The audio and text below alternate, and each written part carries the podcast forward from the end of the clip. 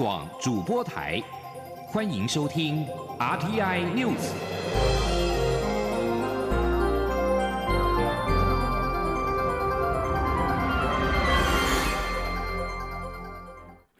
各位好，我是庄旭华，欢迎收听这节央广主播台提供给您的 RTI News。蔡英文总统今天下午出席国际青年商会中华民国总会第六十九届总会长暨理监事宣誓就职典礼。总统致辞时表示，在大家的配合和支持支持下，台湾守住了疫情，而且经济也有好的表现，像是三倍券的助攻，让内需经济恢复动能。另外，像制造业也迎来接单大爆发。展望新的一年，总统指出，我们不仅要守住疫情，也要持续发挥台湾产业优势，提升国际竞争力。记者王兆坤报道。蔡英文总统在国际青年商会的活动致辞时，特别感谢青商会的帮忙，共同克服过去一年的挑战。因为青商会不仅在会务活动配合防疫，也在各地社区加强宣导防疫政策。若要建立起绵密的防疫网络，向青商会发挥组织力量。就是最有效也最直接的帮助。总统以三倍券为例指出，台湾在经济上也有好表现，花三倍券变成全民运动，有三倍券的助攻。在过去半年来，台湾的内需经济从疫情的影响中恢复动能，大家都有目共睹。像零售业和餐饮业的营业额，在去年七到十一月都创下历年同月新高。在全球经济衰退下，台湾经济是逆势成长。在元旦连假前。台股封关也创新高，全年涨幅达百分之二十二点八。另根据到去年十一月的统计，外销订单是连续九个月正成长。总统表示，过去这段时间的制造业迎来接单大爆发，除电子业接单双位数成长，金属、机械等传统产业的接单也逐步回升，增幅也普遍扩大。这都代表台湾制造、台湾品牌实实在在受到国际肯定。总统说：“新的一年，我们不仅要守住疫情，也要持续发挥台湾产业的优势，提升我们的国际竞争力。”总统同时期待借重青商会的影响力与协助，听见业者的心声，反映给政府，有好的点子提供给政府，让政府的施政可以更周全。政府与民间一起克服更多挑战。中央广播电台记者王兆坤台北采访报道。中央流行疫情指挥中心今天公布，国内新增四例境外移入 COVID-19 确定病例，分别是从英国、德国、美国以及史瓦蒂尼入境。截至目前，国内累计八百一十二例确诊。此外，越南疑似有一名 COVID-19 境外移入台湾，与台湾有关。指挥中心发言人庄仁祥今天表示，已经联系越南，但是尚未获得回复。如果有进一步消息，会固定在每周三例行记者会公布。在防疫期间，口罩成为必备物品。不过，为求变化，各式的彩色口罩成为许多人搭配服装造型的流行配件。不过，使用偶淡色料为口罩染色，如果不符合规定，恐怕会有致癌的危机。指挥中心发言人庄仁祥今天表示，目前国家标准规范可使用的偶氮色料有二十二种，经济部标检局已经规划启动购买采样，如果检出不符合规定，最重可以开罚新台币一百五十万。记者陈林信宏报道。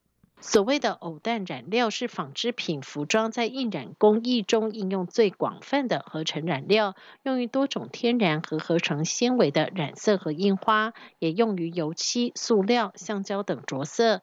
根据研究指出，在特殊条件下，它能分解产生二十多种致癌芳香胺，经过活化作用改变人体的 DNA 结构，引起病变和诱发癌症。防疫期间，各种鲜艳的彩色口罩成为不少人搭。配服装和心情的小物，但这些彩色口罩真的都安全吗？行政院消保处去年初公布抽验市售非医用防尘口罩结果，检测二十五件，有十七件品质不符合规定，二十二件标示不符合规定。值得注意的是，竟有两件防尘口罩含有致癌性偶氮色料超标。目前彩色口罩在台湾国内市面也相当多元。专家指出，口罩除了红黄色系，蓝色、黑色这也可能用到偶氮染剂。虽然只有最外层的颜色层较有可能使用到，不过民众长期佩戴，汗水和呼出的二氧化碳都属酸性，难保皮肤不会接触到，长期累积对健康有害。因此，如果戴口罩，最好还是单纯的蓝绿白色较好。中央流行疫情指挥中心三号举行例行记者会，针对媒体询问有关彩色口罩的议题，发言人庄仁祥表示，目前国家标准规范可用的是二十二种偶单色料，经济部标检局也已经规划启动购买采样计划，要揪出不符规定的彩色口罩商。庄仁祥说。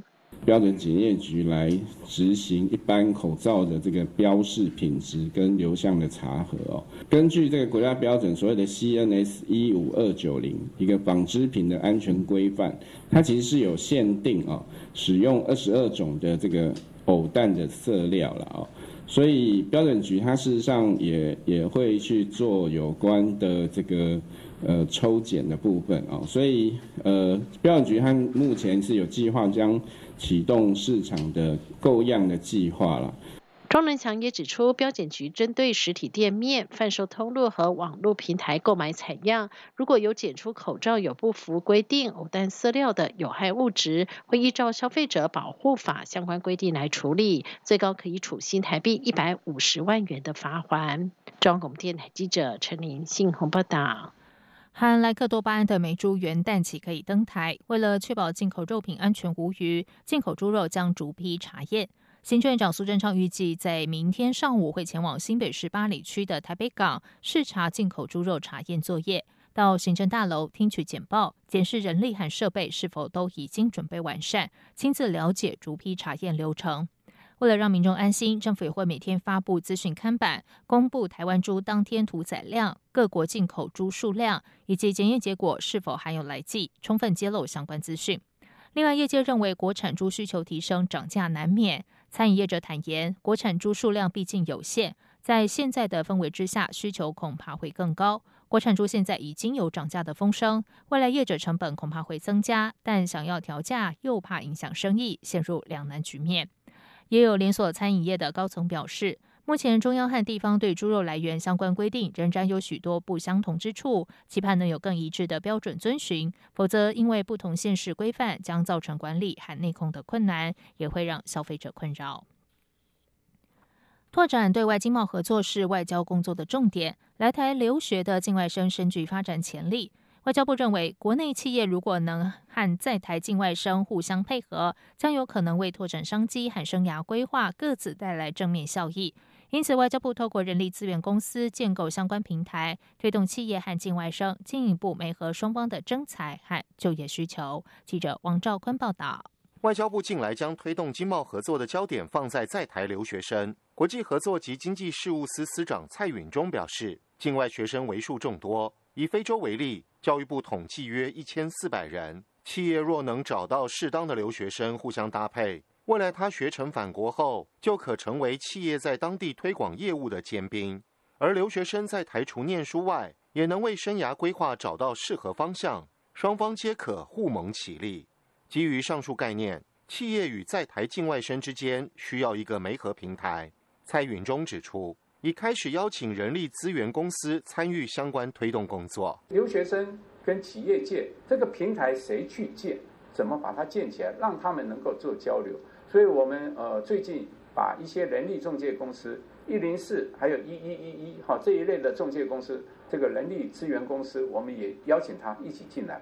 未来在梅河的部分，我们就透过他一起去合作。那这样子的话，业界留学生还有人力资源公司也都可以得到他们应有的好处。此外，协助友邦推广农牧及海鲜产品，仍是我与邦交国的双向贸易重点。蔡允中表示，肉品、海鲜、咖啡等产品颇受台湾消费者欢迎。例如，我国在二零二零年成为巴拉圭第二大冷冻牛肉进口国，今年将持续加强相关交流合作。中央广播电台记者王兆坤台北采访报道：迎接二零二一年，有不少人家中陆续挂上自己喜爱的月历。近几年，公家机关制作月历蔚为风潮，甚至是金融机构也喜欢制作月历赠送给客户。各种月历主题中，像是水果月历，每年都很抢手，因为各种水果取谐音都很吉利。另外，内政部的国家公园系列也相当受欢迎。据金融机构，像是远东银行，今年月历是走公路风，以十二条省道及以上的公路为题材，希望透过公路带领台湾国人更深入了解自己的土地。记者陈林信宏报道。每到岁末年终，就有不少民众开始找寻适合家中摆放的月历。近几年，各公家机构都会印制月历赠送给民代，供民众索取。观察近几年民众的需求，发现水果月历真的是百年不败。农委会私下表示，每年水果月历都非常受欢迎，但民众想跟民代索取，还得靠交情，且因为数量有限，很多民众根本拿不到货，因此现在都透过农委会福利社公开贩售，让想要的民众也买得到。水果月历抢手的程度，让财政部北区国税局每年都推出捐发票送月历的活动。今年特别以金牛五春为题设计水果月历，并邀来书法家题字，融入税务宣导等。国税局也表示，水果月历有很多铁粉，橘子代表大吉大利，凤梨就觉得很旺。发送当天，不少人六点多就来排队，很多老一辈的都认为水果月历带财气。除了公家机关发送月历，金融机构像是远东银行近几年也借由各式主题印制月历。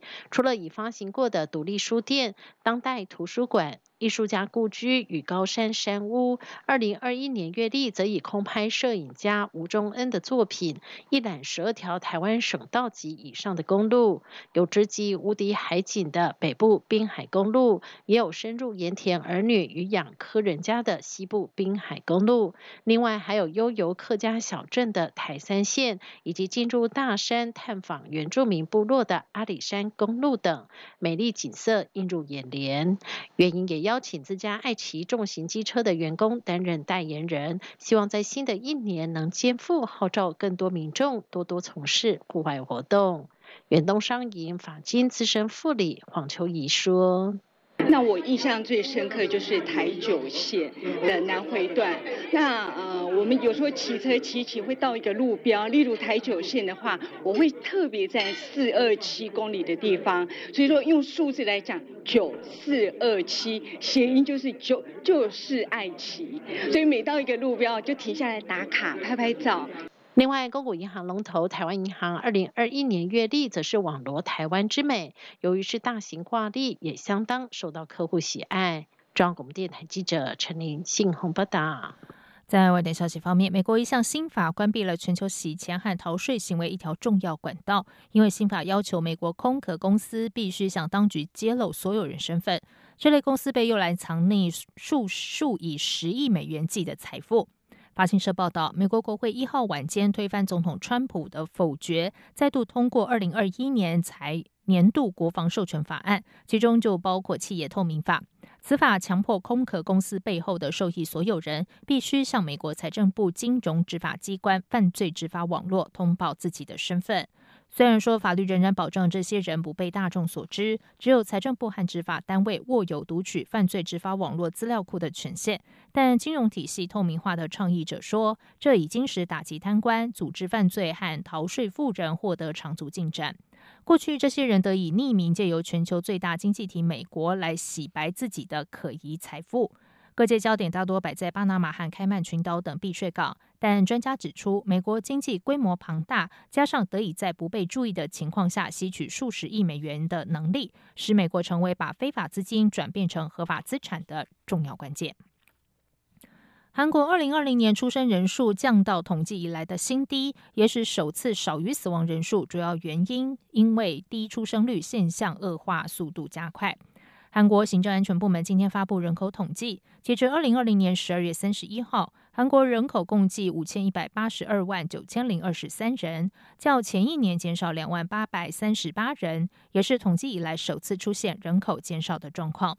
韩联社报道指出，韩国近十年来人口虽然维持成长，但增幅持续缩减，出生和死亡人数终于在二零二零年出现了死亡交叉，总人口减少百分之零点零四。韩国二零二零年共计二十七万五千八百一十五人出生，比前一年减少百分之十点六五。在二零一七年出生人数降到四十万人以下后，时隔三年又跌破了三十万人。二零二零年死亡人数是三十万七千七百六十四人比前一年增加百分之三点一。以上央广主播台谢谢收听。这里是中央广播电台台湾之音。